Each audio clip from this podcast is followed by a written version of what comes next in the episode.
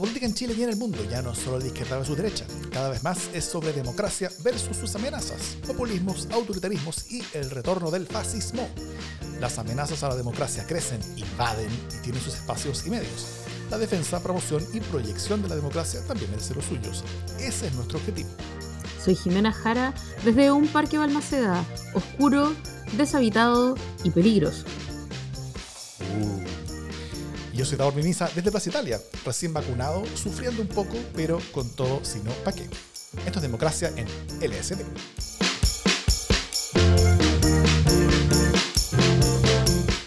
¿Cómo estás, Jimena? Mejor que tú, querido Davor. Yo ya me vacuné hace como tres semanas, así que estoy en perfecta forma. Alcancé hasta a dormir una siesta antes de esta grabación que hacemos a altas horas de la madrugada. ¿Tú? Sufro fuerte envidia, sufro fuerte envidia por esa siesta. A mí me pasó un tren por encima hoy día. Eh, ayer yo me vacuné al mediodía y eh, ayer lunes, estamos grabando esto como siempre los martes y la noche, y, eh, y, hoy día en la mañana como que sentí que me pasó un tren por encima, pero la cosa fue bajando de intensidad rápido durante el día y hoy día estoy casi decente. casi decente. Ya, bien.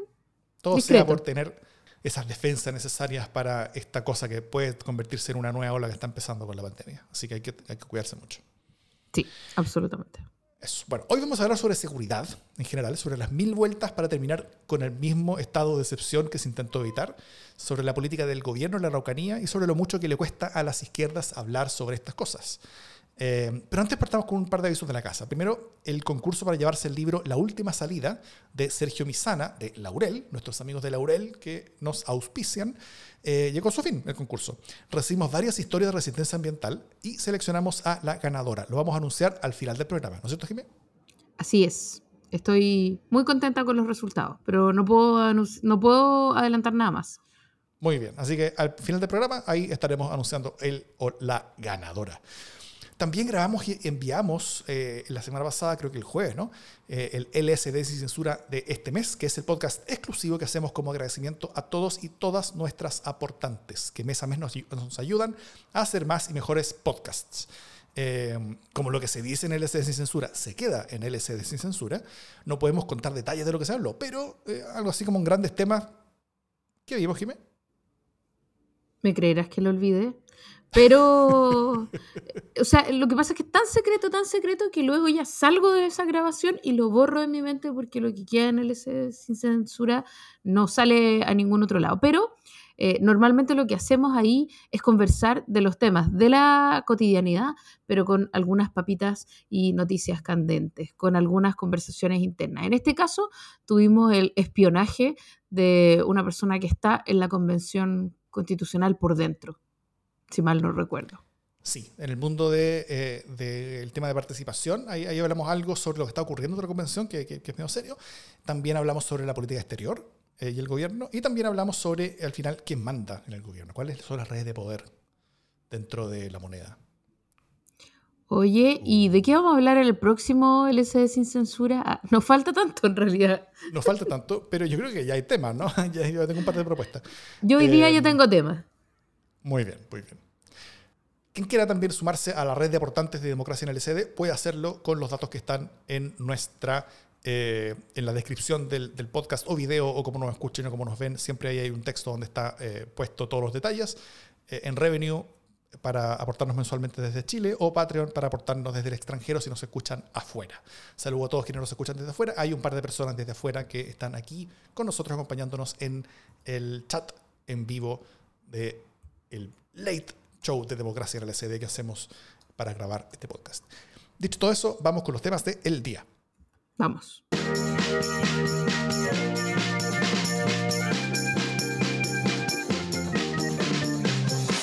La campaña de Gabriel Boric y la posición de todo su mundo político en general fue, tuvo siempre como parte central este rechazo a los estados de emergencia, ¿no es cierto?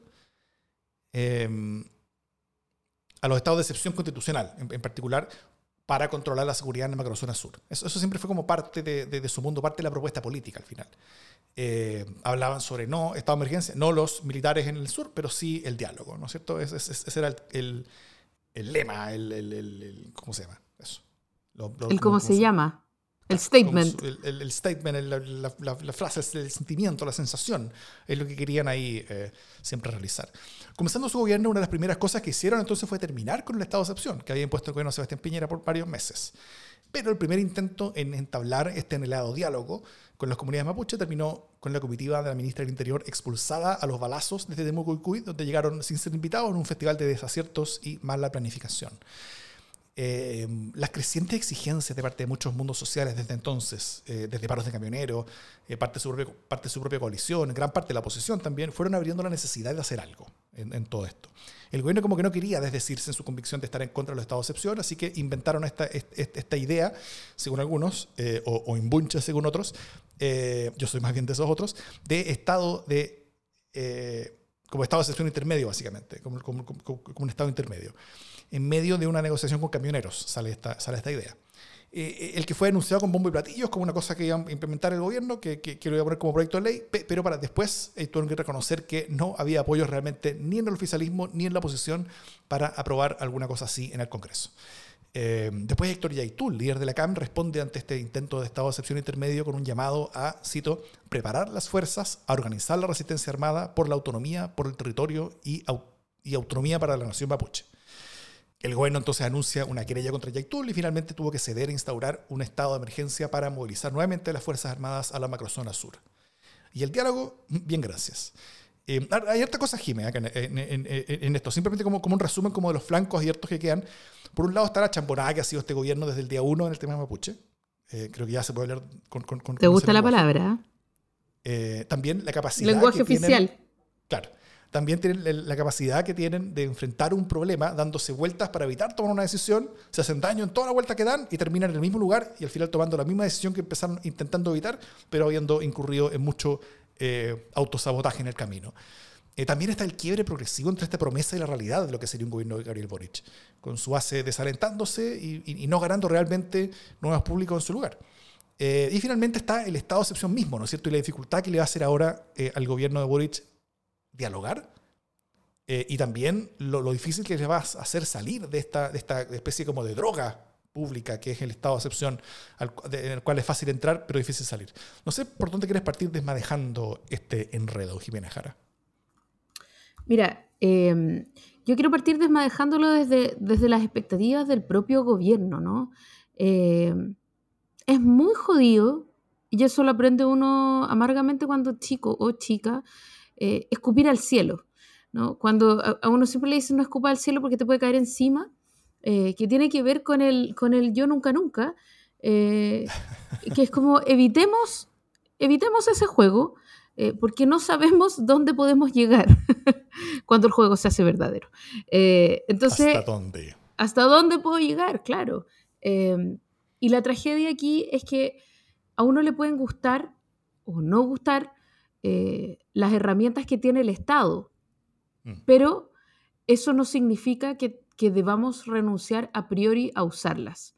Em, a diferencia de la utilización de la ley antiterrorista, por ejemplo, que sí hay la posibilidad de renunciar a usarla en distintas situaciones, o sea, nadie te obliga, porque igual tú puedes perseguir hechos delictuales eh, de distintas maneras, el renunciar a estados de excepción eh, constitucional en contextos de profunda eh, violencia o de vulneración finalmente del Estado de Derecho eh, en, la zona, te obliga a usar herramientas que existen justamente para esos casos excepcionales, valga la redundancia.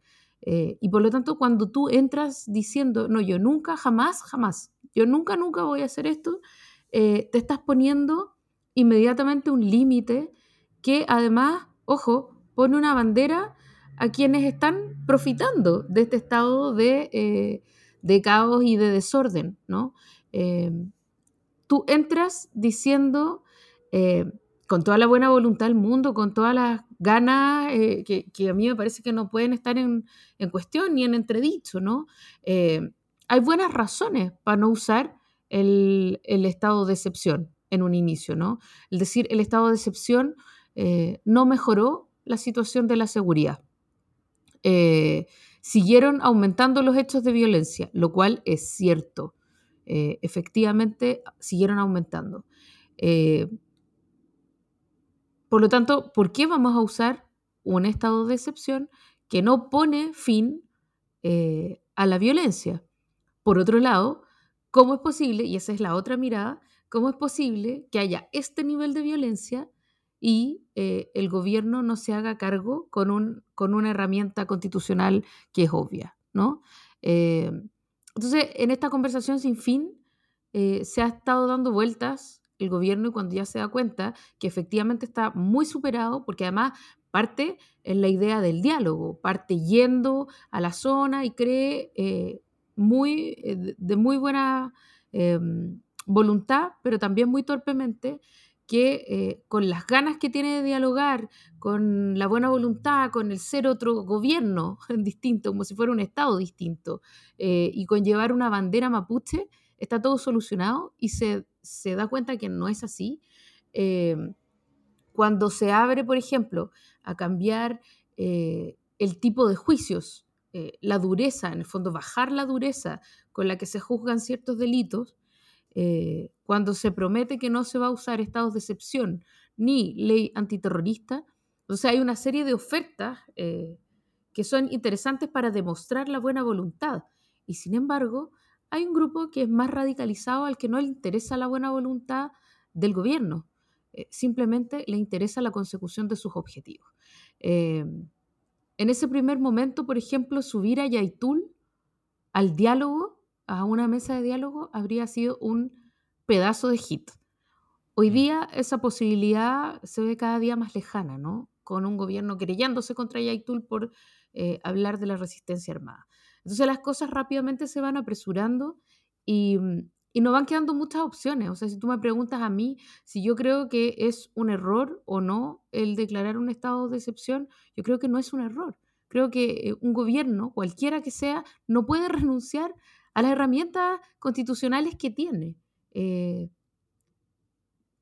paralelamente, la pregunta es cómo podemos usar estas excepciones sin desacreditar el diálogo. Y ahí la cosa mm. eh, se vuelve mucho más compleja, ¿no? Y ahí quiero citar una cuña que hace pocos minutos, recuerden que esto estamos grabándolo el martes en la tarde, em, perdón, en la, en la noche, eh, la ministra Isquia Siches sale en, en, la tercera, hace muy poquito, se tira la siguiente cuña. No queremos ser un gobierno en que un militar mate un comunero. Em, es, una, es una buena declaración de intenciones, pero... No, hay mucho control sobre eso por final. Es una cuña fatal, pero fatal, mm. porque desgraciadamente... puede pasar, lógico. En un estado de excepción eh, y con mucha violencia de por medio, con comuneros también radicalizados en muchos casos, efectivamente puede ocurrir que un militar mate a un comunero. Así como puede pasar que un comunero mate a un militar. Eh, por lo tanto, no podemos decir que no queremos eso. Sabemos que no queremos eso. Nadie quiere eso. Ni siquiera Piñera quería que mataran a, los comuneros. Eh, porque se le volvió en contra y se le vuelve en contra. Desgraciadamente no nos podemos poner el parche antes de la herida en este caso. Eh, y a mí me parece que seguimos dando muestras de que vamos caminando hacia el abismo, tratando de sacar pequeños triunfos de cuestiones que son bien desesperadas. Eh, y, me parece que es tiempo también de declarar esa desesperación, si tú me preguntas. Eh, ¿Por qué el gobierno de Gabriel Boric, que no es proclive a estados de excepción, se allana a una mirada de, para aplicarlo? Eh, porque tiene pocas salidas, porque necesita generar un estado de conversación transversal entre las fuerzas políticas. Eh, y ese estado de conversación transversal no es posible si no escucha eh, lo que la mayoría de las fuerzas políticas de centro izquierda hacia la derecha le están diciendo y lo que, por cierto, eh, y gracias al plebiscito, lo sabe, al plebiscito en la Araucanía lo sabemos, la mayoría de la gente en la zona está esperando, que es un estado de excepción. Eh, se gobierna para las mayorías, no se gobierna solo para la coalición de gobierno, ni mucho menos para una parcialidad de la, de la coalición de gobierno. Y ahí tenemos un problema grave porque hoy día los principales críticos de esta situación son, la son parte de la base de apoyo original de Gabriel Boric, ¿no? Y entonces ahí hay una situación muy compleja porque tenemos la crítica en casa. Mm. Voy a decir otras cosas después, pero mejor habla tú y después hablo yo. Quiero, quiero, quiero discutirte parcialmente parte de tu argumento. Eh, estoy muy de acuerdo en que, en que nadie se puede cerrar a utilizar las herramientas. Es, muy cierto eso. Son herramientas que están disponibles y que, están ahí para, para poder eh, ejercer el control, del Estado. Y eso, eso, es necesario muchas veces. Ahora, el estado de excepción constitucional, está como su nombre lo indica, es una excepción a, a, a garantías constitucionales que, que, a veces es necesaria para poder lograr objetivos, ¿no es cierto? Como poner orden entre un terremoto, hacer alguna intervención puntual necesaria para volver la seguridad. Pero, ¿cuál es la intervención que se pretende hacer aquí?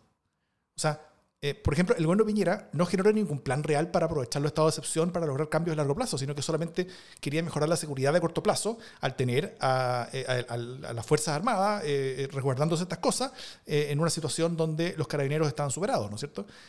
Y eso servía solamente mientras el estado de excepción estaba funcionando. Es decir, no, no lo veían como una excepción, sino que lo veían como una regla. Y eso creo que es súper peligroso, porque eso es establecer una suspensión de garantías constitucionales como, eh, como un Estado permanente. Y esa no es una situación eh, razonable ni para un país democrático, ni tampoco para una zona que está eh, en, violencia. y, eso, eso me, me, parece bien, bien grave. Entonces, ¿para el gobierno de Boric va a ser diferente esto? O sea, ¿hay algún plan para mejorar las condiciones de largo plazo donde se va a aprovechar el, el, el estado de excepción para avanzar en ciertas líneas que permita eh, eh, ciertas cosas, por ejemplo, un, un, estado de excepción para poder desbaratar las dos o tres bandas más peligrosas del, eh, del lugar sería súper justificable, pero, pero, pero, se está haciendo para eso. ¿Hay alguna planificación al respecto? Porque si no, yo temo que van a quedar atrapados en la misma dinámica de Piñera. O sea, eh, en, la que el estado de excepción es el fin en sí mismo al final. donde el tener desplegado las Fuerzas Armadas en territorio nacional para labores de seguridad, dado que el carabinero está sobrepasado, y, y, se eventualmente baja en este estado de excepción, cualquier crimen que ocurra después se lo van a cargar al gobierno y a, la decisión de haber bajado el estado de excepción. Entonces, eso nos lleva a que están muy desincentivados después para, sacar el estado de excepción, ¿no es cierto? Si es que creen que, las condiciones de seguridad no, no han mejorado. Entonces, eh, yo creo que esto nos lleva a quedar bien atrapados en esta situación. ¿Hay una salida? O sea, eh, porque, a ver, si, la situación actual es inseguridad y esa inseguridad se puede controlar un poco mejor con, con las Fuerzas en territorio, lo entiendo, puede ser. Pero una vez que las Fuerzas Armadas salen, la situación vuelve como estaba antes, o incluso peor. Entonces, ya no van a poder salir después. ¿No es cierto? O sea, no, no, estamos acercando en un punto donde la presencia de las Fuerzas Armadas en territorio nacional para ejercer la orden de seguridad va a ser permanente. Y eso creo que es muy, muy, muy peligroso. O sea, creo que los riesgos de eso son muchos mayores incluso a los beneficios de corto plazo de poder tener eh, más seguridad en ciertos caminos, más seguridad en cierta actividad económica. Eh, porque al mismo tiempo esto dificulta labores de diálogo y conversación que son necesarias finalmente para llevar eh, eh, adelante las cosas. Por ejemplo, no sé, vamos a tener esta excepción hasta después que es, que de, plebiscito, cosa de cosa de que de, de, si es que gana la prueba hay, hay un camino como de mucho mayor diálogo, paz y, relación con, con, los pueblos originarios, pero si gana el rechazo, el estado de excepción se va a convertir en permanente. O sea, yo estoy preocupado. O sea, imagínate la gente que vive ahí, Davor. Em, yo eh, entiendo tu argumentación y me compro bastante de eso, en el sentido que efectivamente es una es la, es la puerta de entrada a las drogas duras. Eh, no, no, tiene mucho, mucha vuelta y me parece que, voy a decir una cuestión súper, quizás políticamente incorrecta, quizás terrible, que es tiempo de decirnos la verdad como país. Y es que em, quizás no todos quienes están ahí por las reivindicaciones eh, están verdaderamente ahí por reivindicaciones y por una agenda de reivindicaciones. Eh, hay hoy día un enredo tal en la zona que hay quienes simplemente quieren mantener eh, el desorden como tapadera de otras cosas, ¿no? Eh, hoy día parte del problema es el enredo que hay entre eh, quienes están pensando radicalizadamente esta lucha y el robo de madera y el narcotráfico y cómo poder discernir distintos tipos de violencia. Si tú quieres la violencia reivindicativa, eh, que hoy día tiene a lo mejor una base de legitimidad distinta, si bien todo el mundo condena la violencia, venga de donde venga, etc., eh, es entendida como una forma de resistencia política, ese es un tipo de violencia, y otro tipo de violencia es la violencia criminal, de crimen organizado. Desgraciadamente estas formas de violencia conviven fuertemente. Eh, y por lo tanto creer que el diálogo va a desactivar a quienes hoy día están profitando de un estado caótico es súper pueril también. Eh, hoy día, por ejemplo, le preguntaban a, a, Salvador Millaleo, que salió criticando fuertemente al gobierno, un ex asesor del gobierno, por cierto, hasta hace dos semanas, eh, que salió criticando fuertemente el estado de excepción y entonces le dicen, ¿qué harías con Yaitul? que sale llamando a la lucha armada. Eh, conversar, responde él. Entonces también eh, me parece a mí que hay un límite para insistir en que uno puede convertir eh, a quien está en desacuerdo por la vía de la razón y de la, y de la buena voluntad. O sea, no todos son convertibles, no todos van a querer parlamentar, no todos van a querer sumarse a la conversación y al diálogo. Eh, y la gran pregunta que hay aquí es, ¿cómo distingues a quienes sí se van a sumar al diálogo de quienes hoy día están por la radicalización, por las razones que sea? Eh, mm. ¿Cómo logras desactivar este motor de violencia que tiene raíces distintas, que tiene justificaciones distintas eh, y que aprovecha un relato que tiene legitimidad social para construir eh, realidades de violencia y de, crimen. Eh, y, me parece que no abordar eso es súper miope. Sí. Ahora, el, el, contexto en el que todo esto se da o sea, no es algo que, se puede comparar. Por ejemplo, eh, eh, Félix acá en el chat en vivo dice, convigamos que Yaitul y compañía no se la pusieron fácil a, a, Boric, que, ni, Piñera con Moreno, eh, que ni a Piñera slash Moreno le hicieron eso de llamar a las armas a los dos meses. Y es cierto. Pero es porque no solamente en los últimos años, en los últimos meses, sino que llevamos un buen tiempo. Esto es, esta es una crisis que no está presente en un estado permanente y que, uno, puede comparar a cada gobierno con respecto a las políticas o que las políticas que antes funcionaron pueden llegar a funcionar después. Este es un conflicto que se acentúa, que, se está acentuando permanente, en forma permanente, es un conflicto creciente. Por lo tanto, es, distinto lo que pasa hoy día con respecto a lo que pasaba hace 1, 2, 3, 4, 5, 6, 10 años. O sea, eh, eh, eh, el grado de violencia el número de personas que han tomado una vía de radicalización violenta, eh, el, número de armas que hay, eh, la, justificación al camino violento, tanto de comunidades mapuches como también como de, de, comunidades más, eh, cercanas como, como, como, propietarios, colonos, qué sé yo. Eh, la, justificación de la violencia está solamente aumentando permanentemente. Entonces, las políticas que son necesarias hoy día son muy distintas que las que probablemente eran necesarias hace, dos años, incluso cinco años, diez años. Eh, y, yo creo que eso no se está viendo mucho. O sea, creo que estamos em, empezando a ser más permanentes cosas que estábamos haciendo muy de vez en cuando antes. Eh, y, y yo temo que estemos agravando el problema. O sea, ¿quiénes son los que se ponen felices con un estado de excepción? ¿Quiénes son los que se ponen felices con las Fuerzas Armadas recorriendo los caminos del sur? Eh, o sea, eh, tal vez, probablemente en forma puntual, algunos crímenes bajen. Tal vez.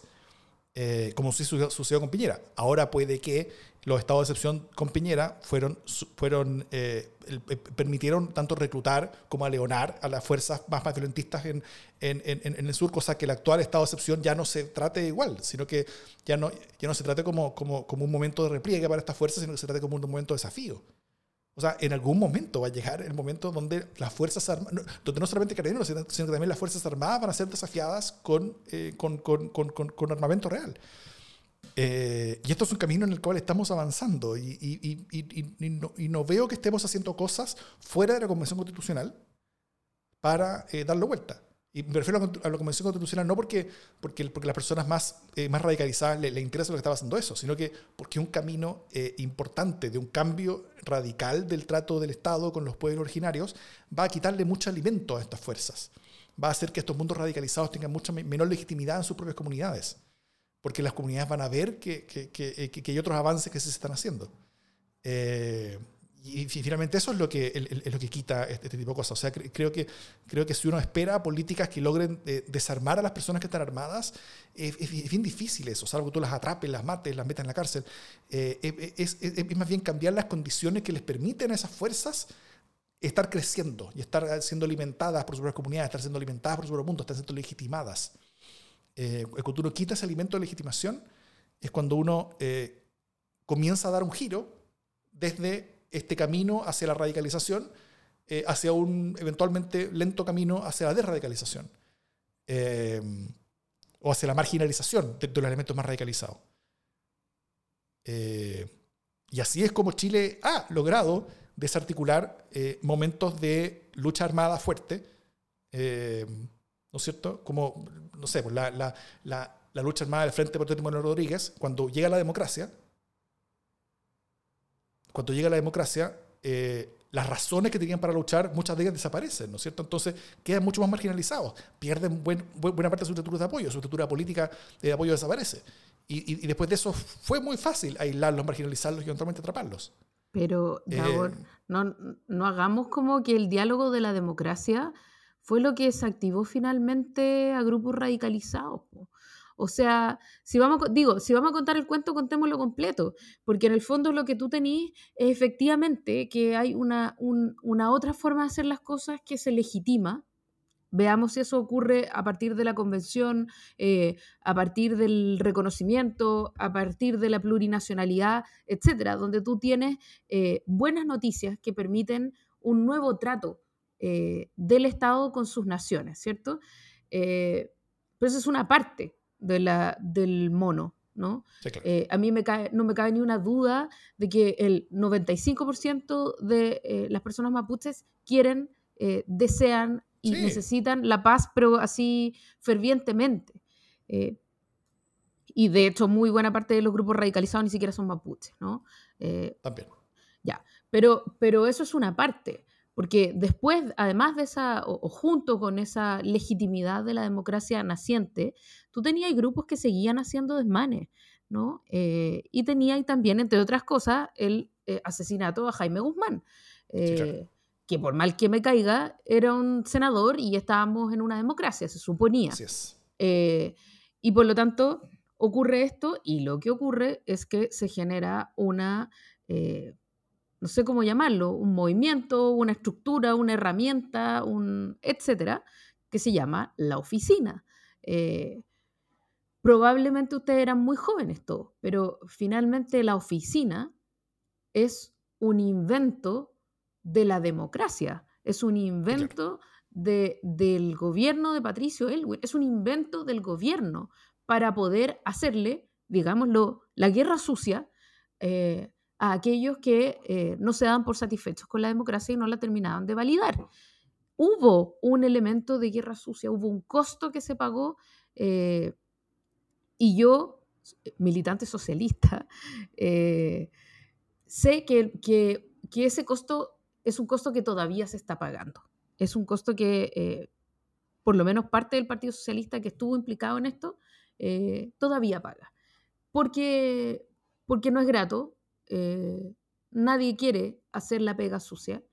Eh, y más allá de si, podemos mirarlo una y otra vez, si estuvo bien hecho o no estuvo bien hecho lo de la oficina, lo único que tenemos claro es que sí sirvió para desactivar finalmente a, esos últimos grupos radicalizados, ¿no? Eh, de manera terrible, infiltrándolos, poniéndolos unos contra otros, etcétera, usando herramientas que no eran propias de la democracia, pero contra eh, personas que no estaban a gusto también con la democracia. La pregunta, la pregunta que tú tenías acá es si ese costo están dispuestos a comérselo, ¿cachai? No, yo, yo yo, yo siempre tendría dos diferencias con eso, en el sentido de que, de que no estamos ahí. O sea, yo, yo, creo que no es una situación en la que estemos. No hay grupos hoy día en Chile matando senadores. O sea, eso, eso, no estamos ahí. Podremos llegar eventualmente a, ese punto, pero no, claramente no estamos ahí en este momento. Ya, pero no es solo una cuestión. de eso. Pero no es una cuestión solo de poder. O sea, sí tenéis gente amenazando en el sur y, y hay un grado de violencia importante. Sí, por un lado, por un lado eh, no tenemos ese, ese, nivel de violencia en este momento, aunque la violencia está aumentando y eventualmente puede llegar a eso. No hoy día, no mañana, no el próximo año tal vez, pero, pero eventualmente podremos llegar a eso. Y por otro lado, eh, las razones de legitimación de estos caminos de violencia están mucho más activos ahora que lo que estaban después, que, lo que estaban en ese tiempo cuando la democracia ya había vuelto en Chile. O sea, eh, la, eh, como la, legitimación social, el, el, el, alimento social a que ese camino fuera, que ese camino donde, donde, donde si tú abatías a un, a, un, a un, guerrillero, ¿no es cierto?, salían dos guerrilleros en su lugar, ¿no es cierto? esa es una situación donde, donde, ya no estaba. O sea, este, estaban las personas que estaban, que estaban violentas y, y, no había mucha más fuerza como renovación, no, no había mucho, mucha más fuerza como continuación de esa lucha más allá que las personas que ya estaban activas. Eso es porque la, la, los principios de legitimación de esa lucha armada en buena parte se habían caído. Eh, y eso es algo que no ha ocurrido acá. Em, la pregunta es, ¿cuánto más tenemos que mover la aguja? Yo no digo que eso tenga que ocurrir. Lo que sí digo es que desde el maquiavelismo más puro, eh, es necesario tomar una decisión. No, vamos, nos vamos a ocupar este camino y por lo tanto tenemos que mostrarnos mucho más generosos eh, con la agenda de, las reivindicaciones de manera que desactivemos las razones por las cuales es justificable la violencia. Mm. Eh, o haces un estado de excepción, en ese estado de excepción eh, agarras a quienes te parece que hoy día son más peligrosos eh, o sea, tienes que tomar una decisión, pero un estado de excepción mientras tanto es un estado de excepción para siempre. En eso yo estoy de acuerdo contigo y creo que efectivamente ahí hay una tentación que si no, si no se toma una decisión, sea para entregarles una agenda de reivindicaciones más generosa eh, o para reprimir en buena parte la violencia eh, de manera rápida, no tiene mucho sentido. Oye, em, ¿y, tú crees que hay un plan? No lo sé. No lo sé, la verdad. No sé si hay un plan. No, no. Me gustaría que sí. Eh, creo que esta es una medida desesperada. Ahora, al alero de las medidas desesperadas y después de las medidas desesperadas, igual pueden surgir planes. Eh, que no haya un plan hoy día no significa que no lo haya después. Pero, pero creo que es poco el tiempo para, para tomar decisiones aquí. A menos que estén jugando el juego de esperar qué pasa con la convención, que igual es un juego peligroso. Lo es, porque el rechazo puede ganar. O sea, de hecho está ganando en las encuestas. Oye, em, y, así como, como preguntas más, más cortas con respecto a cómo planteé el tema inicialmente, em, ¿cómo has visto tú esta capacidad del gobierno de reaccionar ante estos problemas, ante estas crisis? Eh, esta capacidad como darse vuelta y volver al lugar inicial, haciéndose tanto daño, eh, como, como, como, andar en círculo finalmente, como, como dar giro en 360 grados, ¿no es cierto?, para, para, llegar de nuevo a la misma decisión del estado de emergencia y terminar tomándola. Eh, porque esto no es el único caso donde se da, ¿no es cierto? No, o sea, de hecho, esto, esto que pasó de decir vamos a hacer un estado intermedio, no, no tenemos los votos, entonces no vamos a hacer un estado intermedio porque no tenemos los votos, es exactamente lo mismo que pasó eh, en el caso del, quinto retiro, ¿no? no mm. que, eh, más o menos fue así, no queremos el quinto retiro, eh, uy, no están los votos, va a haber un quinto retiro, entonces, ¿qué podemos hacer? Hagamos un proyecto paralelo, uy, tampoco están los votos para aprobar el proyecto paralelo. entonces, yo me imagino esta cadena de cosas más o menos así. Uy, tengo una super idea, digamos que no queremos tal cosa. Ya, planteemos nuestra postura irreductible eh, por la prensa. No queremos que haya eh, un quinto retiro. Eh, y después al ministro de Sexpress, Giorgio Jackson, contando los votos, ¿no? Así como, oye, es que no nos alcanza, achuta, ¿y ahora qué hacemos? Y en realidad el, el tema debería ser más o menos al revés, ¿no? Sí, hiciéramos tal cosa? ¿Cuántos votos tendríamos? se negocia y luego se anuncia. Eh, aquí hay un problema de apresuramiento, creo yo, para expresar la voluntad del gobierno sin acuerdo con las fuerzas políticas. Eso por un lado. Y por otro lado, y aquí yo ya no le quiero pegar al gobierno, porque una cosa es que efectivamente se negocia primero y se anuncia después. Pero por otro lado, eh, en los casos en que eso no ocurre por la premura, por la importancia de los casos, porque hay que salir a declarar antes, etc., eh, normalmente cuando el presidente de la República o la presidenta de la República anuncia una línea de acción, al menos las fuerzas de su coalición se pliegan, calla, ¿no? O sea, como, para eso son las fuerzas de la coalición oficialista. Su pega, o sea, you had one job, ¿no? Su pega es decirle que sí al presidente. Eh, no eh, empezar, o sea, si el, si el presidente les pone un menú, uno no empieza a decir, oye, ¿sabéis qué? Pero es que soy vegano, que a mí me hace mal tal cosa, que yo no como marisco, que a mí no me dan verdura. O sea, la idea es que el presidente dice A y todos A. Eh, y eso no está pasando por las condiciones que tiene hoy día la política y por las características que tiene también la alianza de gobierno. Mm. Sí, ¿no es cierto? Esta, eh, tal vez esta idea como de las dos coaliciones, o la idea de los anillos, o cualquier sea la, de la forma que uno tenga que entender cómo está funcionando el gobierno y sus lealtades partidarias, eh, ayuda un poquito a que, a, que, a que la coalición oficialista no sea una donde eh, el presidente dice una cosa y la coalición oficialista dice sí, eh, sino que sea más bien que, que, la, coalición oficialista sea el conjunto de las personas que están siquiera dispuestas a escuchar lo que, lo que el presidente les va a ofrecer y después cada uno verá si que dice que sí o si no. Mm. Donde la oposición es el que simplemente no escucha nomás, ¿no es cierto? Es así. Mm. Em, y, finalmente, ¿tú, ves algún tipo de, amenaza en este quiere progresivo entre esta promesa y realidad en lo que iba a ser un gobierno de Boric? Porque tampoco el, estado de emergencia no es tampoco la primera cosa en la que se tienen que decir de forma profunda con respecto a lo que venían diciendo en campaña. Eh, no sé, yo creo que eso es para otra conversa. Tampoco quiero, o sea, como que encuentro que es como subirse por el chorro a propósito de este tema que es tan complejo, empezar a sacar conclusiones tan permanentes. Así que me niego a ese ejercicio mañoso. ¿Tú crees que este gobierno tiene futuro o que no, no sé, no es una conversación que me parezca pertinente a propósito de esto? Bueno, queda pendiente entonces.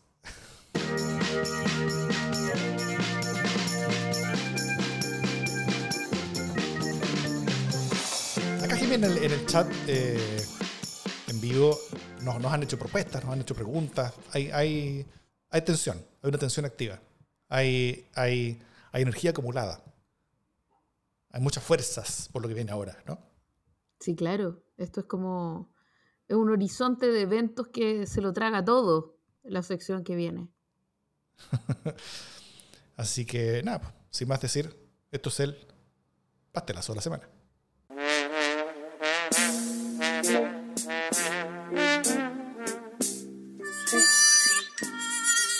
Oye, un poco medio lo mencioné eh, a propósito del tema que estábamos conversando. Mi pastelazo de esta semana es para el asesor, eh, el asesor experto en temas indígenas del gobierno, Salvador Millaleo, em, quien salió hace nada, dos semanas eh, o tres semanas, no sé, del gobierno, y hoy día ya está eh, disparando con ventilador en contra de la ministra eh, y del gobierno y de la ministra a la que asesoraba. Eh, yo creo que uno puede tener razones súper válidas para irse de un gobierno, pero creo también que la obligación de lealtad, al menos en lo público, no caduca en el mismo momento en el que uno cierra la puerta y se lleva sus cosas en una caja. Eh, hay aquí al menos un, deber tácito de silencio eh, mm. y, me parece que, hay aquí una, mm, una conducta que es bien reprochable eh, respecto de un ex asesor. muchos ex asesores se van descontentos, pero, pero el empezar al día siguiente a disparar en contra de su propio gobierno es feo Em, y, bueno, me, parece que no es, no es la mejor actitud. Como que creo que no se hace, eh, creo que no dan ganas de contratar a un asesor así después. Eh, esa gente que siempre sale de los trabajos como tirando mierda, eh, pucha, no, no, no, es lo mejor, creo yo. Así que ahí voy a, voy a dejar mi pastelazo. Bueno, toda la paz y felicidad en el Reino de Chile. Pajarillos cantaban, las personas hacían la ronda en los verdes prados, hasta que ocurrió esto. ¿Existen los presos políticos en, Chile a su juicio? Porque cuando fue la ministra en ese fracasado viaje a, la Araucanía, dijo, habló de presos políticos, que después fue aclarado por el ministro González. A su juicio, ¿existen los presos políticos? Existen los presos políticos sin duda y puedo, eh, puedo, puedo, por ejemplo, poner ejemplos. ¿Actualmente? los chicos, por ejemplo, que están en estos momentos presos en prisión preventiva desde el estallido, que llevan incluso algunos dos años, eh, si no son presos políticos que son, porque en la práctica no han tenido ninguna, hasta ahora no han sido enjuiciados. La ministra de Desarrollo Social, Janet Vega, dijo las palabras prohibidas, presos políticos. Lo mismo que ya le había pasado a la ministra Siches al inicio del gobierno, eh, olvidar que si hay presos políticos hoy es porque el Estado, que ellos mismos están manejando, es el que tiene actualmente presos políticos. Eh, eso obligaba al, gobierno a escoger entre desmentir y desautorizar públicamente a su propia ministra o tener que explicar a Chile por qué el gobierno mantiene a presos políticos en las cárceles. Al final lo obligaron a la ministra a desmentirse y desautorizarse ella misma. Eh, al poco rato tuiteó que en realidad solamente hay personas presas por delitos cometidos en contexto político, que no es lo mismo que personas presas por sus ideas. Eh, pero nuevamente abrió la caja de Pandora. O sea, eh, hasta Telier salió al, al, al, al rodeo eh, diciendo que él creía que sí había presos políticos en Chile, ¿no es cierto? Y deja altamente al al final. O sea, este, tema que ya había sido costoso para el gobierno vuelve a ser instalado nuevamente eh, en la mitad, un, un, tema que es complejo con la base política del propio gobierno. Y como si todo esto fuera poco, hoy martes se publicó una entrevista a la ministra Vega en la revista Ya, que fue hecha hace unos días, eso sí, donde, pero la entrevista donde aprovecha ella de decir que los estados de excepción no eran la solución. La entrevista fue publicada horas después que su mismo gobierno anunciara estado de excepción. Eh, así que fue la semana de Janet Vega, realmente. Pero, si alguien pensó que esto salvaba a Ike Siches de ser protagonista del pastelazo de la semana, al poco rato salieron eh, varias voces a decir que la ministra Vega, ex PPD, no estaba en el gobierno por ser ex PPD, sino que estaba en el gobierno por ser cercana a Ike Siches. Era cupo de Siches al final. Así que nada, pues, pastelazos múltiples y con la protagonista siempre también. Saludos a la ministra Siches.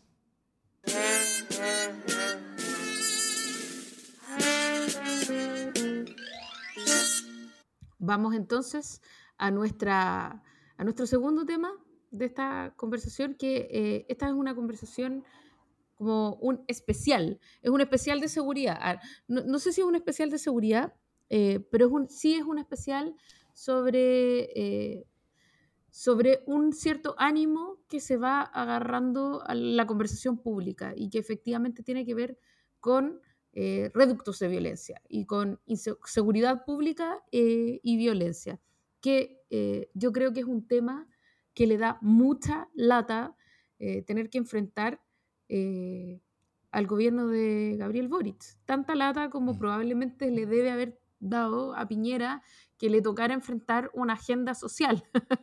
o sea, como para, paradojas de la vida, ¿no? Como que le toque a Piñera una agenda social brutal y le toque eh, a Boric una conversación sobre seguridad tan fuerte y tan brutal, ¿no? Entonces eh, se empiezan a repetir los hechos, sin duda lo que pasó en, en Meix eh, y con el terrible desenlace de la muerte de Francisca Sandoval, ha puesto mm. el tema en un nivel distinto. lo que ocurre cotidianamente también en, la periferia, por fin eh, aparece también en los noticieros, más allá de la crónica roja, es decir, se, asume no como un problema de periferia, sino como un problema real de, las ciudades y del país. Eh, y en ese sentido me parece una cosa buena. me parece una cosa buena que haya aumentado la, la, sensación de vulnerabilidad o que hayan aumentado los hechos de violencia o que hayan aumentado eh, tipos de actuación que no eran tan conocidos en Chile, como por ejemplo que entraran unos gallos a rematar eh, a, un, a un rival en un sapu, eh, que era una cuestión que tampoco habíamos visto antes. ¿no? Entonces están viendo hechos muy complejos que están haciendo que la conversación hoy día suba de volumen y que las subjetividades hoy día estén mucho más enfocadas en la conversación sobre seguridad y orden pública de lo que estaban hasta hace muy poco. Eh, entiendo, Davor, que tú nos, nos tienes cifras de esto para poder empezar a conversar del tema. Sí, en el último pulso ciudadano de la primera quincena de mayo, por ejemplo. Bueno, siempre la seguridad ha sido el, el principal tema con, eh, de, preocupación en Chile, con pocas excepciones, ¿no es cierto? Eh, con treinta y tantos por ciento de las personas que siempre lo ponen como tema de preocupación. Eh, ahora, el último tiempo ha estado aumentando la preocupación sobre la seguridad, sobre todo desde enero de este año, yo diría, que, que esto pasó al nivel de los 40 y, ha estado sobre el 40% permanentemente, pero también la inflación ha aumentado mucho como preocupación ciudadana. Por ejemplo, el, durante abril la inflación era la primera preocupación ciudadana, la mayor, ¿no es cierto? Que es la principal preocupación en muchas partes del mundo, eh, porque el mundo entero, está, buena parte del mundo está viviendo alta inflación y la inflación es una cosa que hace mucho tiempo en muchos países no se veía, entonces eh, muy intensivamente las personas se preocupan mucho por ella. Pero este mes... Eh, volvió a darse vuelta la cosa y hoy día la delincuencia aumentó en forma violenta su preocupación desde, desde 36% que estuvo en la segunda quincena de abril hasta 45% eh, la primera quincena de mayo, mientras la inflación eh, baja de 43 a 36. Entonces, eh, vuelve a ser no solamente la primera preocupación, lo cual es normal, pero es una preocupación mayor que la inflación en Chile, o sea, lo cual es decir bastante. O sea, eh, la, delincuencia efectivamente se tomó la agenda, la, seguridad pública más, en general. Y eso es un desafío grande para un gobierno de izquierda, muy grande, muy complejo, porque las izquierdas suelen eh, tratar de esquivar el bulto de este tema. Eh, ahora, esquivar la primera, la primera preocupación ciudadana nunca es una muy buena, nunca es una muy buena idea, yo creo. Eh, pero, pero ahora ya es inesquivable, o sea, es, el tema está completamente instalado, entonces está en el centro. Pero también una oportunidad, porque tal, tú, tal, como tú bien dices, eh, cuando los gobiernos hacen cosas que se supone que son de la cancha del, del, frente, es donde tienen más oportunidades para, para, para, hacer avances importantes, porque, porque probablemente van a tener los votos de los del frente, y además van a, van a, tener los votos propios, van a hacer avances que van a, que van a ser como disonancia cognitiva con respecto a, a, lo que se espera con respecto a ti, para bien, en el sentido de que vas a lograr cosas que no se esperaba que tú lograras. Entonces, son las oportunidades de un gobierno que tiene para, para meter goles, básicamente, eh, en vez de estar solamente tratando, tratando de atajarlos. Eh, sobre todo en un contexto complejo donde los propios temas del gobierno de Boric, que son eh, derechos, avances en, en derechos sociales, cosas así, eh, tienen un camino mucho más pedregoso por el legislativo. Eh, sobre todo si es que la Convención Constitucional no, no, entrega finalmente un texto que vaya a ser aprobado. Entonces, eh, es complejo, pero también lo veo como una gran oportunidad. Ahora, mi, pregunta es si el gobierno va, es capaz o tiene la, la, las capacidades instaladas para aprovechar esta oportunidad. El hecho que la jefa de segundo piso sea una persona experta en seguridad pública yo creo que debiera abrir oportunidades en el camino. Vamos a ver si, si esas se realizan. Ya, pero te voy a hacer una pregunta así como la típica pregunta del carrete. ¿Qué harías tú en materia de seguridad? ¿Cuál es el margen de acción que tenemos, eh, más allá de los planes de desarme, por ejemplo, que se han, que se han anunciado, o del, ojalá algún día, control del comercio ambulante, ponte tú, eh, y, por último de las mafias que vienen a asolar al comercio ambulante. Pero fuera de esas medidas puntuales, ¿qué harías tú para enfrentar el crimen organizado? Porque no es solo una cuestión de poner más pagos a patrullar. Eh, o, de perseguir a o de perseguir a los vendedores ambulantes. O sea, es asumir que hay hoy día dinámicas distintas que están eh, empezando a crecer. y sobre todo, ¿qué harías y cómo lo harías con una policía, que es tu brazo de legitimidad de la fuerza? O sea, eh, el legítimo uso de la fuerza está radicado en la policía, punto. Y es un, y es un brazo gangrenado. Y, y es un brazo que mejor te lo amputáis. Eh, ¿Qué así? Sí, por ejemplo, el gobierno, parte de lo que intentó fue eh, hacer un, programa donde escogió un cierto número de comunas en las que iba a hacer una intervención mayor en el sentido de poner más carabineros, básicamente, más otras cosas pequeñas de, recursos, pero básicamente poner como, como el, focalizar eh, la nueva camada de carabineros en ciertos lugares puntuales. Y lo que generó las noticias es eso, más que estar como, como, como, como todos felices de que, de que se van a eh, aumentar la seguridad en ciertas partes, fue que las otras comunas alegaron. Entonces, la, la, principal noticia era como los alcaldes de las demás comunas, que, que, muchas veces tenían alto grado de inseguridad, están diciendo, oye, pero ¿por qué la mía no fue elegida? Y, y, termina siendo un conflicto. Entonces, em, lo que yo habría hecho en vez de eso, por ejemplo, habría sido tener un mes una comuna. Entonces, el, el, incentivar acciones mucho más focalizadas, cosa de desarticular ciertas redes, cosa de, de, de, poder tener eh, monos mucho más permanentes en cuanto en, en, en terrenos de despliegue mucho más grandes. Un mes en cada comuna es como, ¿tú crees que los pacos son como G.I. Joe? Por lo que no son. ¿Cómo sí? O sea, no, no quiero decir, no tienen esa velocidad como para hacerse cargo en un mes. Así como, ¡guau! O sea, no, pues, o sea, que, que, que, que, una comuna llevo recursos para una, para una comuna. El mes siguiente llevo otros recursos, ya, ya están los anteriores, a, una siguiente. ¿no es y, ya. Y, y, así, en vez de decir eh, al tiro vamos a 15 comunas, con eso yo tengo 15 meses de poder tener, eh, de, poder dedicarme yo como gobierno a poder hablar primero, hablar, el, usar el bully pulpit para hablar sobre qué es lo que está pasando en esa comuna, para hablar sobre cuál es esa realidad, para hablar sobre qué cosas puntuales yo estoy haciendo con respecto a la realidad súper local de eso. ¿No es cierto? Eso por un lado va a tener efectos, quizás no gigantescos en lo que pasa en esa comuna, pero va a tener efectos en lo que pasa en esa comuna, mayores a los que, a, los que tienen una intervención en 20 comunas, pero sobre todo va a poder construir la imagen de que yo me estoy, eh, imagen real por, por, lo demás, de que yo me estoy preocupando de, de problemas muy locales y muy reales, donde las personas de las otras 320 no sé cuántas comunas de Chile van a poder ver que el gobierno se está preocupando de algo concreto y que eventualmente le, le, ha muerto cada uno. Eh, pero cuando es una comuna elegida es mucho más difícil que las otras 350 estén alegando, pero cuando son 15 o 20 las elegidas, sí, pues es mucho más posible que haya otras 25 que sí están alegando, ¿no es cierto? Eh, eso, eso, eso, es una cosa que habría hecho yo eh, que, que, tendría impacto en la seguridad, pero también yo creo que tendría impacto sobre todo en la, en la, en, en, la percepción de cómo el gobierno está, está enfrentando la, la, delincuencia y yo siento que las expectativas con respecto a lo que haga Boric sobre seguridad son tan bajas que eso los habría puesto a sobreentregar con respecto a sus expectativas y eso, y eso habría sido aprovechar esta oportunidad. Sí, yo creo que... Em, Creo que, o sea, ahí aquí tenemos un problema como del huevo y la gallina, ¿no? Que es como, eh, desgraciadamente, hoy día no es el momento de, de, de, refundar a los pacos, aun cuando sea más urgente que nunca refundar a los pacos, porque necesitáis a los pacos para la seguridad y el orden público. Entonces, como que no tienes unos pacos de repuesto mientras cambias a estos pacos, ¿no? Como que es una tragedia, pero es, es real. Eh, entonces, ¿qué haces? No, no podéis reformularlos y, básicamente eh, intervenirlos, que es una cuestión que sabemos que tendría que ocurrir con este estado de cosas en la seguridad y el orden público.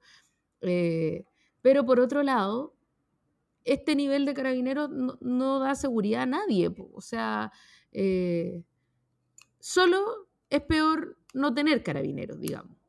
O sea, estamos como en el segundo nivel de lo peor. Tenemos unos carabineros que nos parece que son de lo peor, pero bueno, peor sería no tener carabineros.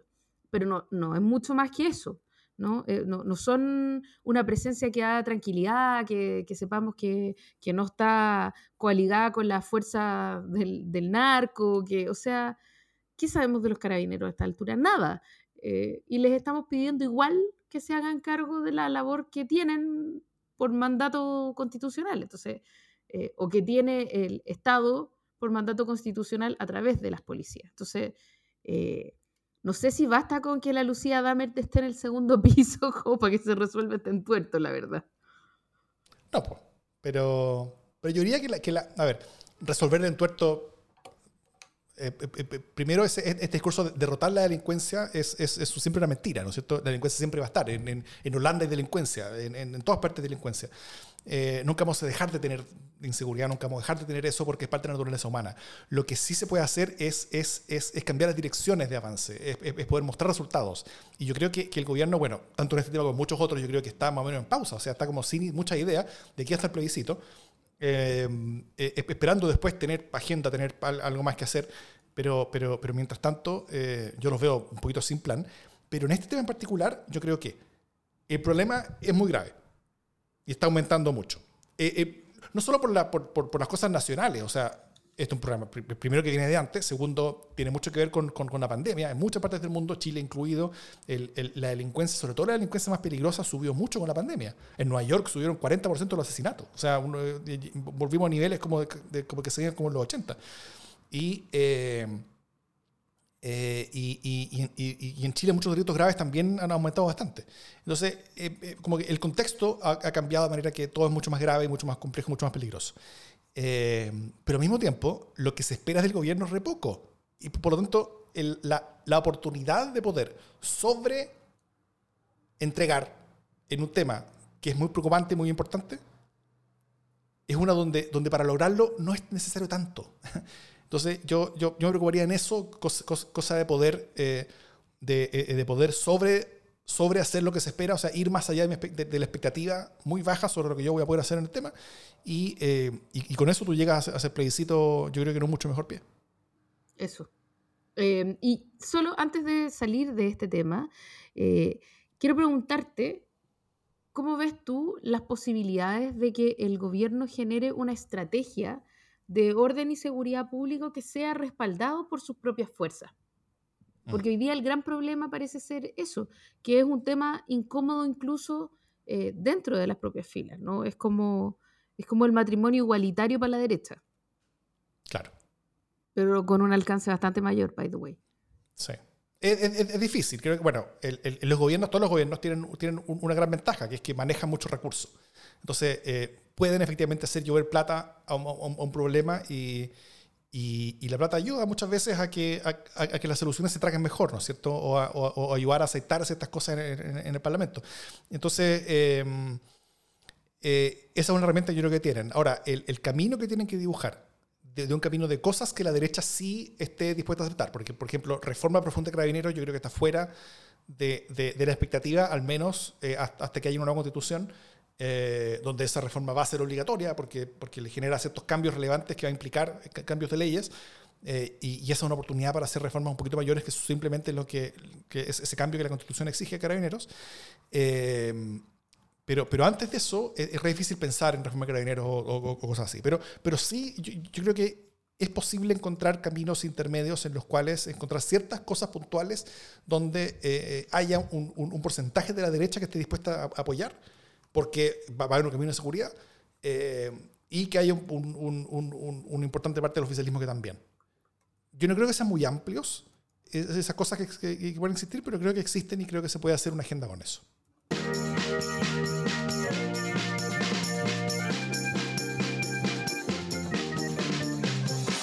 Las buenas noticias buena noticia tienes, me Jara? Tengo una súper, hiper buena noticia.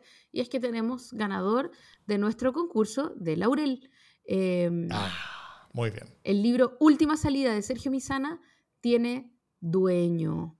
Eh, el ganador de nuestro concurso es Chicuco, es Flavio Camus, arroba Chicuco, em, que nos mandó una historia que se llama Verde contra Verde eh, y que tiene que ver con una cuestión súper interesante que es cómo muchas veces proyectos que son ambos proyectos verdes, proyectos ambientalistas, iniciativas ambientalistas, eh, buenas intenciones ambientalistas, pueden oponerse mutuamente, ¿no? Y cuenta la historia de, em, de un proyecto eólico en Chiloé, eh, que parece un muy buen proyecto porque genera energía sustentable, eh, a partir de molinos y después esa energía se inyecta en el sistema interconectado central eh, y por lo tanto eh, no hay termoeléctricas, buenas noticias, pero sin embargo el, funcionar de, eso, de esos, no sé cómo se llaman, molinos o de esas aspas, interviene y amenaza fuertemente el flujo de aves migratorias en Chiloé. Y entonces él cuenta este, una historia, habíamos pedido historias de resistencia y de adaptación, entonces él pone a jugar eh, de manera súper clever dos historias que tienen que ver con cómo salvar el planeta finalmente. Eh, turbinas eólicas, nos dice Carolina Mayol. Muchas gracias. Eh, molinos de viento, turbinas eólicas. Y entonces él dice, no todo es necesariamente buena idea porque es ecológico, muchas veces hacemos eh, daño y aquí gracias a la comunidad que se, se levantó eh, y, que, y las ONG que abogaron por la suspensión del proyecto, hoy día eh, ese proyecto está suspendido y de momento las aves migratorias pueden seguir sus, sus flujos cotidianos de manera flojamente, no, de manera ininterrumpida y sin, y sin problema. Quiero decir además que a Flavio, a quien conozco hace mucho tiempo, le encantan las aves y es un súper experto. Así que si alguna vez quieren saber qué pajarito es este que están viendo y le sacan una foto, eh, arroba chicuco los va a ayudar. Siempre ha sido mi, mi asistente de aves. Así que estoy muy contenta de que haya ganado y es una muy buena historia también, que va a estar disponible para ustedes en los comentarios del podcast. Felicitaciones, Flavio. Qué buena cosa. ¿Qué otra buena noticia tienes, Jimena Jara? Ah, tengo otra buena noticia que también es muy importante para la democracia, me parece a mí. Eh, y es una mala noticia para Nicolás López, para Paz Vascuñán, para Ignacia Lamán y para, mm, y para Loreto Aravena. Pero es una buena noticia eh, para quienes han sufrido eh, abuso, acoso sexual. Y es también, me parece, una buena noticia sobre sobre las reglas de juego, sobre las garantías de los derechos eh, y, la, mm, y, la, protección, más allá de quiénes son quienes vulneran eh, nuestros derechos. ¿no?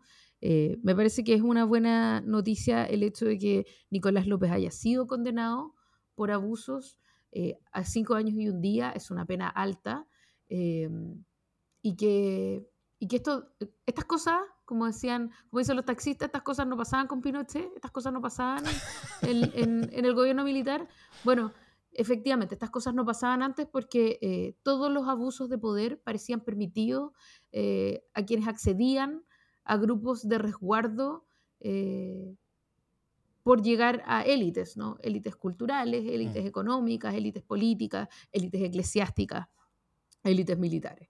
Eh, y hoy día parece, eso se está desmoronando. Y me parece que esta, esta noticia va en línea con la cárcel de Orpis, por ejemplo, ¿no? o con la persecución que está haciendo la jueza Rutherford contra el ex comandante en jefe del ejército. Eh, son hitos de una misma línea y esa línea está diciendo no valen más los privilegios y me encanta. Muy bien, me parece muy muy bien yo también tengo una buena noticia. Y eh, voy a ser contraintuitivo, ¿ya? Mi buena noticia es Felipe Cast. ¿Qué? Publicó en Twitter un video falso de Maduro, supuestamente felicitando a la convención por haber publicado el primer borrador. Eh, pero en realidad era un video publicado en 2020, antes de que la convención siquiera empezara a funcionar. Recibió una capotera generalizada, desde izquierdas, derechas, desde su propio partido, de todo el mundo. Todos los medios lo publicaron así, que Felipe Cast había subido un video falso. Entonces era finalmente un líder político protagonizando la campaña de rechazo a partir de mentiras. O sea, eh, todo lo que es, todas esas palabras son terribles para la campaña de rechazo, ¿no es cierto? Primero, que, que, que sea la misma política vieja de siempre. Segundo, que sea en base a mentiras. O sea, eh, fue un gran día para el apruebo lo que logró el tuit de Felipe Cast. Eh, si, si, si, de aquí hasta el plebiscito tenemos puros días como este, el apruebo va a agarrar por paliza. Probablemente no vamos a tener puros plebiscitos puros días como este, pero sí puedo decir que cada vez que Felipe Castro tuitea, el apruebo sube un punto en las encuestas. Excelente servicio, no pare, siga, siga. Esa es mi buena noticia. Que se sume a la MAN también, por favor. Dicho eso, esta es democracia en LSD.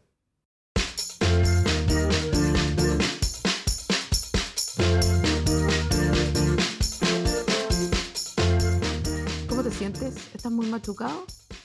Estoy un poco mejor que cuando empezó, empezamos a grabar el podcast hace mucho, mucho rato atrás. y mucho mejor que en, la, que en la reunión que te vi hoy día en la tarde, cuando estabas como un zombie. Estaba un poquito hecho, hecho, hecho más bolsa de lo que estoy ahora, sí. Para llegar ahí fue complicado, sí. Ahora tienes tu pase de movilidad al día. Eh, pero no solamente pase de movilidad, eso es lo importante. Lo importante es es la seguridad para mí y para con mis cercanos eh, y poder ver a mis cercanos y poder estar con ellos sin el miedo de estar contagiándolos de cosas o eh, minimizando esos miedos de manera eh, bastante razonable y fuerte. Así que llamado a todo el mundo que no haya, que se haya demorado en tomar su último refuerzo, tal como yo me demoré, yo hace un par de semanas de haberlo, haberme vacunado, háganlo lo antes posible. Yo me demoré menos de una semana, me demoré, pero menos de una semana. como que hay vacuna, me vacuno.